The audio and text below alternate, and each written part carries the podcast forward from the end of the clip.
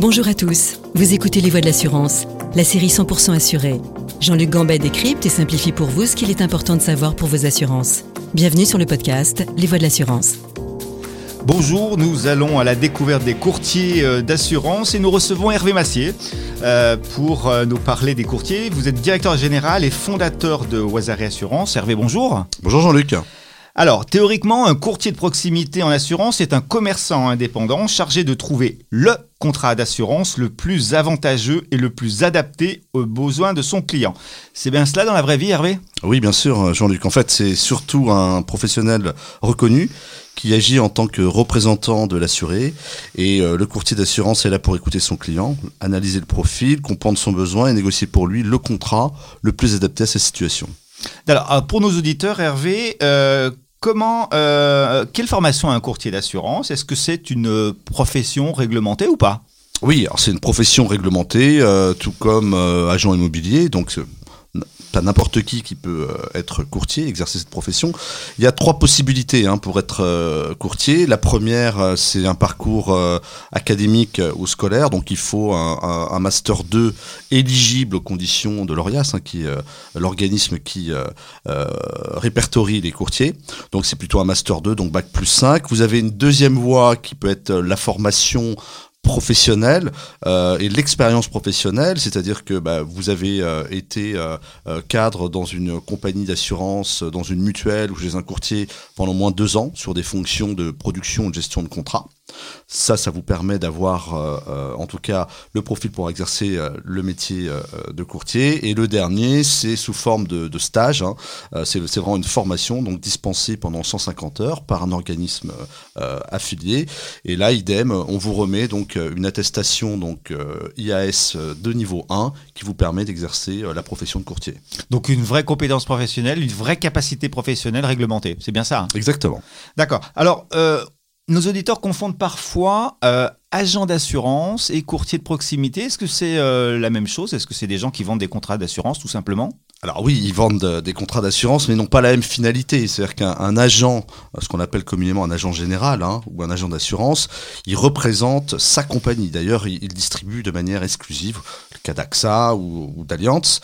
Euh, donc il va travailler plutôt dans l'intérêt, il va, servir un client, mais il va travailler plutôt dans l'intérêt de sa mandante, de sa compagnie. Le courtier, c'est différent. Il est de par essor non exclusif et il doit euh, proposer différents contrat d'assurance et il agit en tant que il est mandaté par son client, ce qui est quand même très différent. Donc il peut travailler avec n'importe quelle compagnie d'assurance? Exactement. D'accord. Euh, combien y a-t-il de courtiers en France? Est-ce que c'est, euh, comme certains métiers qui disparaissent aujourd'hui, est-ce que c'est une profession qui a tendance à, à disparaître devant l'essor du digital, par exemple? Alors, euh, moi, les chiffres que j'ai, c'est des chiffres arrêtés à, fin 2018, hein, c'est les chiffres officiels de l'ORIAS. Euh, fin 2018, il y avait 24 470 courtiers d'assurance qui étaient répertoriés à l'ORIAS, sur un total de 61 383 intermédiaires. Donc, dans la réglementation des intermédiaires, il y a différentes catégories. La catégorie euh, des courtiers d'assurance est la plus importante, ce qui représente à peu près 40%. Et elle était en légère croissance entre 2017 et 2018 de plus de pourcents. Donc c'est plutôt euh, une profession qui, euh, qui, voilà, qui se stabilise et qui croît légèrement. D'accord, donc à, tort, on a, on, a l'impression que les courtiers s'amenuisent en nombre, mais c'est une fausse idée? Oui, en, en, fait tout dépend ce qu'on regarde, mais les courtiers, même s'ils deviennent digitaux, il y a de plus en plus de courtiers, c'est un fait absolu. D'accord. Alors, euh, une question qu'on se pose, c'est que vous disiez tout à l'heure, Hervé, que euh, le courtier choisissait le, meilleur contrat euh, pour son assuré. Est-ce qu'il est vraiment impartial dans son choix ou dans ses recommandations aux clients Est-ce qu'il ne cherche pas aussi parfois la meilleure commission? Pour lui Alors, dans, ses obligations, euh, lorsqu'il exerce cette profession, savoir que c'est une profession qui est réglementée euh, par euh, de, nombreux nombreux codes. Hein. donc, vous avez évidemment le code de l'assurance, mais ça peut être à la croisée des chemins aussi avec le code de la consommation et, également le code monétaire et financier. Donc, dans ses obligations, il se doit d'être impartial, c'est-à-dire que il est là pour recueillir le besoin, l'analyser, l'étudier, et il doit si possible, hein, parce qu'en fonction des profils, proposer au moins trois euh, proposition euh, d'assurance et aider, donner un, éclairage avisé à son client pour choisir le contrat le mieux adapté. Maintenant, l'aspect commission est une part euh, importante puisque c'est sa rémunération. Sa rémunération, absolument. Donc, est-ce qu'il est, vraiment, est, est vraiment impartial dans ce cadre-là alors? Ben, Il a l'obligation de l'être en tout cas. C'est le cas? Oui, dans une majorité des cas, c'est quand même le cas. Alors, euh, on est dans un monde euh, totalement euh, digitalisé, hein, ça ne vous a pas échappé, Hervé Massier. on peut se poser la question quand même du rôle du courtier de proximité. Ça sert à quoi un, courtier de proximité pour son assurance auto, pour son assurance habitation ou son assurance santé, alors qu'on peut souscrire tout simplement en 10 minutes peut-être ou en 15 minutes sur Internet? Alors, pour être euh, honnête et, transparent avec vous, euh, c'est vrai que euh, l'essor d'Internet a quand même révolutionné un petit peu la donne, mais l'assurance reste quand même pour les Français un sujet sérieux, une préoccupation sérieuse. Alors, vous savez qu'il y a un fort attachement notamment aux biens, hein, que ce soit l'automobile ou sa maison, son appartement.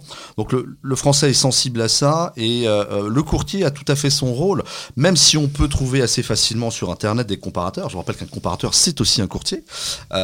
Donc on fait, on fait aussi euh, l'utilisation euh, d'un courtier. Il, peut intervenir à plusieurs niveaux. D'abord, il connaît, c'est un professionnel de l'assurance, il connaît très bien les contrats. Il est capable de, par rapport à votre profil, bah, vous éviter de payer deux fois des mêmes garanties que vous pouvez avoir par ailleurs. Il peut vous faire faire des économies. En tout cas, il peut vous donner un contrat avec les garanties qui sont réellement adaptées à votre besoin, à votre usage. Donc, oui, il est important. Alors même si on est averti, c'est vrai qu'on peut aussi se débrouiller tout seul, hein, faire un, comparatif, euh, regarder les garanties. Si on est relativement euh, éclairé et avéré, on, peut s'en passer. Maintenant, dès lors que vous allez rentrer dans des, des, situations un peu plus complexes, un peu plus particulières, un peu plus particulières, il aura là sa vraie valeur ajoutée, sans évidemment euh, aucun doute. D'accord. Donc le digital ne tue pas le, le, conseil du, courtier, il, le complète, il exactement, exactement. Et puis là, vous parlez de produits qui s'achètent et des produits assez simples. Dès lors que vous allez passer sur des produits euh, euh, avec euh, une garantie emprunteur, par exemple, lorsque vous achetez un bien avec quelqu'un qui peut être un membre de votre famille ou dans le cas d'une structure de type société civile immobilière, etc. Là, il va avoir une vraie valeur ajoutée parce que ce sont des dossiers complexes et là, il est complètement aguerri à, traiter ce genre de dossier.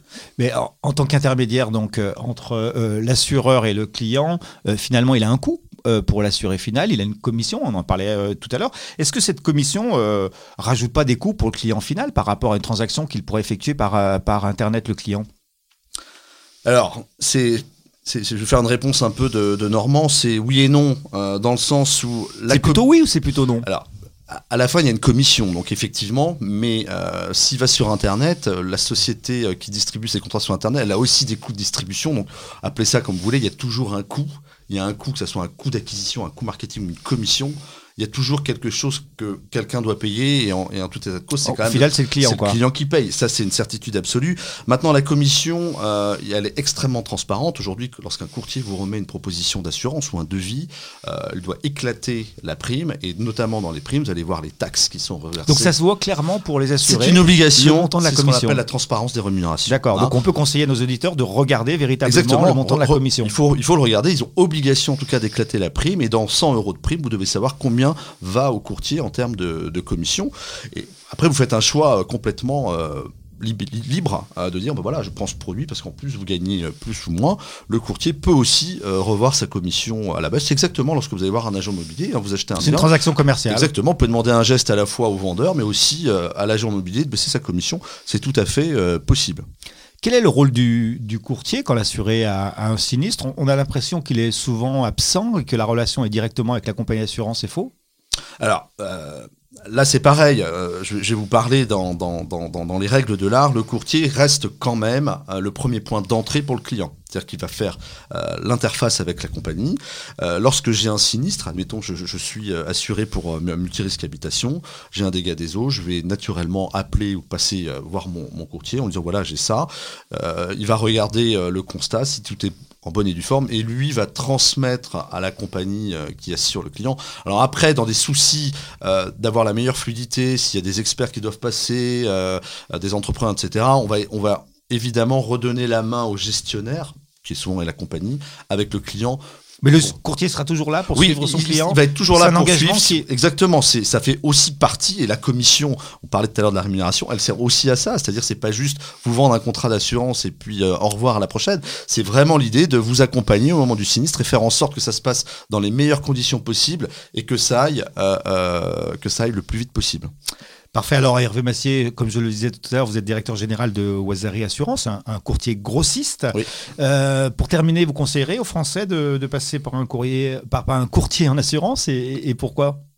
Bah, encore une fois, parce que euh, évidemment oui, euh, il faut passer tant que faire se peut. Alors c'est vrai que il faut avoir le temps, d'aller voir un courtier. Euh, Parfois, on l'a pas le temps. Hein. On l'a pas, donc ça peut aussi se faire. Euh, vous savoir, faut, savoir que les, les, courtiers de proximité se sont aussi digitalisés, se sont équipés. Ils ont, ils ont des, des, des, ordinateurs, ils ont Internet, ils ont des emails, donc ils sont capables aussi de traiter de plus en plus. Ils n'ont pas que des dossiers papier. Non, non, non, du tout, du tout. Et, et, et, figurez-vous de moins en moins. Alors c'est vrai qu'on on rentre encore dans un chez un courtier de proximité un peu euh, qui en tout cas qui est établi depuis quelques années. On peut voir des dossiers suspendus papier, mais ça c'était le passé. S'il n'a pas pris le temps probablement de les scanner, de les digitaliser.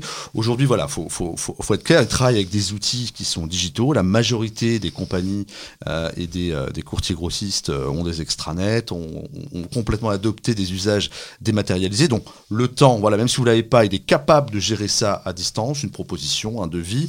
Après, évidemment, le mieux, c'est de, de vous voir physiquement parce que, encore une fois, il va pouvoir interagir sur la nature même de ce que vous avez besoin. Et un courtier qui fait bien son travail, il va vous vendre un contrat d'assurance qui correspond à vos besoins et avec juste le niveau de garantie nécessaire, pas la peine de payer des doublons, des triplons. Donc, il va être vigilant là-dessus. Les niveaux de franchise, va, en tout cas, il va essayer de voir quelle est votre sensibilité euh, à, l'assurance, ce que vous voulez, ce que vous ne voulez pas, les, les prérequis, ça c'est important. Il va vous faire évidemment économiser de l'argent parce que c'est quand même l'idée. Hein, je, prends l'exemple, l'automobile est un, élément très cher aux Français. Si vous êtes chez le même assureur depuis 10-15 ans et vous n'avez jamais changé avec la même voiture ou, des voitures successives, il est fort probable qu'il va vous faire faire, en tout cas la première fois, une économie très sérieuse. Donc ça, c'est quand même important. Et puis encore, euh, je reviens sur, euh, euh, dès l'instant que vous allez avoir des dossiers un peu, un peu complexes, hein, c'est une assurance vie avec des logiques de transmission de patrimoine, des un bien immobilier que vous achetez pour faire de l'investissement locatif, euh, vous avez besoin d'une garantie euh, de, propriétaire non occupant, etc. Voilà, il va y avoir des produits que vous n'allez pas trouver forcément sur Internet ou à votre banque. Donc ça, c'est aussi un élément très important et c'est pour ça que j'invite évidemment les auditeurs à fréquenter et à aller voir les courtiers de proximité parce que d'abord, euh, c'est gratuit, vous ne payez rien immédiatement, c'est-à-dire que pour analyser, pour étudier, pour le consulter, c'est gratuit. Après, effectivement, si vous souscrivez un contrat par son intermédiaire, c'est euh, la compagnie d'assurance qui aura été choisie qui va rémunérer euh, ce courtier. donc il n'y a pas de, a pas de souci euh, là-dessus. Hervé Massier, merci. merci Jean-Luc. Merci de nous avoir éclairé, de partager ce podcast et ce moment avec nous. Nous, on se retrouve pour un prochain numéro des Voix de l'assurance.